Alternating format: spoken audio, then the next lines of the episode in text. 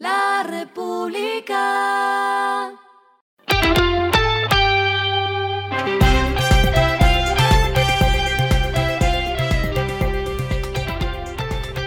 Esto es lo que debes saber al comenzar la semana. Los indicadores arrancan el martes así. El dólar cerró en 4.198.77 pesos, subió 47.56 pesos. El euro cerró en 4.377.21 pesos, subió 65.35 pesos. El petróleo Brent se cotizó en 111.43 dólares el barril. La carga de café se vende en 2.270.000 y en la bolsa se cotiza en 2.97 dólares. Las movidas del fin de semana fueron. El ministro de Hacienda designado José Antonio Ocampo afirmó que en el gobierno de Gustavo Petro no se realizarán más los días sin IVA, incluyendo el que estaba previsto para el 2 de diciembre de este año. Frente a esto, Jaime Alberto Cabal, presidente de FENALCO, gremio de los comerciantes, dijo que la decisión es un enorme error social y económico porque muchos hogares de menores ingresos pueden comprar productos que sin el descuento no lo podrían hacer. Por ello, le propuso al nuevo gobierno sentarse a discutir los argumentos técnicos, económicos y sociales de la iniciativa. Avianca se sumó a las cuatro aerolíneas internacionales que lograron conseguir un slot, un espacio aéreo, en el aeropuerto Heathrow de Londres, Inglaterra, luego de que, producto de la guerra entre Rusia y Ucrania, la compañía rusa Aeroflot cediera estos espacios. En mayo el gobierno del Reino Unido sancionó a las aerolíneas rusas impidiéndoles usar los slots en los aeropuertos británicos.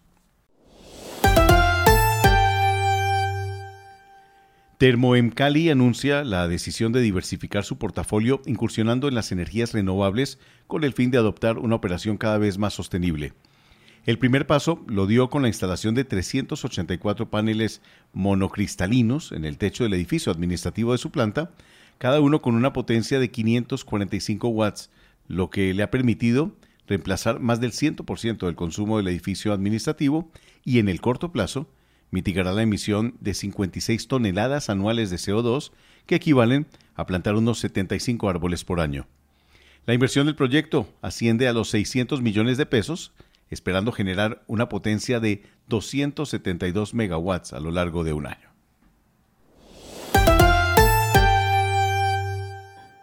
Lo clave del fin de semana.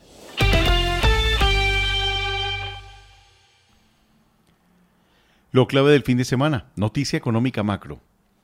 A pesar del alza de 150 pesos en el galón de gasolina y en diésel, Colombia sigue teniendo uno de los precios de combustibles más baratos de la región, según el Ministerio de Minas y Energía.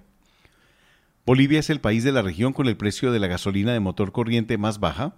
Este se ubica en menos de 9 mil pesos. Luego está Colombia como el segundo país con el precio de combustible más barato, 9.180 por galón. Continúa Ecuador con un precio por el orden de los 10 mil pesos. Le sigue Argentina con un precio de más de 15 mil por galón. El Salvador con más de 17 mil pesos y México con más de 18 mil por galón. En el último mes, el precio internacional de la gasolina motor presentó un aumento de 17% respecto de los valores registrados durante los meses de abril y mayo. Del mismo modo, el precio internacional del diésel presentó un incremento de 12% en este mismo periodo de tiempo. Lo que está pasando en el mundo. Lo que es noticia en el mundo. Los economistas consideran cada vez más probable una recesión en Estados Unidos que, aunque modesta, podría ser prolongada por el aumento de la inflación, que en mayo se situó en 8.6%, lo que ha obligado a la Reserva Federal a subir sus tipos de interés. De hecho, según los expertos, el Producto Interno Bruto en tiempo real de ese país ya sugiere que Estados Unidos se encuentra en recesión con una contracción de menos 1% en el segundo trimestre del año. La caída del primer trimestre fue de 1.6%.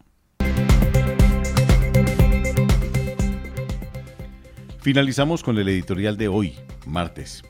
Título, El gran objetivo es un buen plan de desarrollo.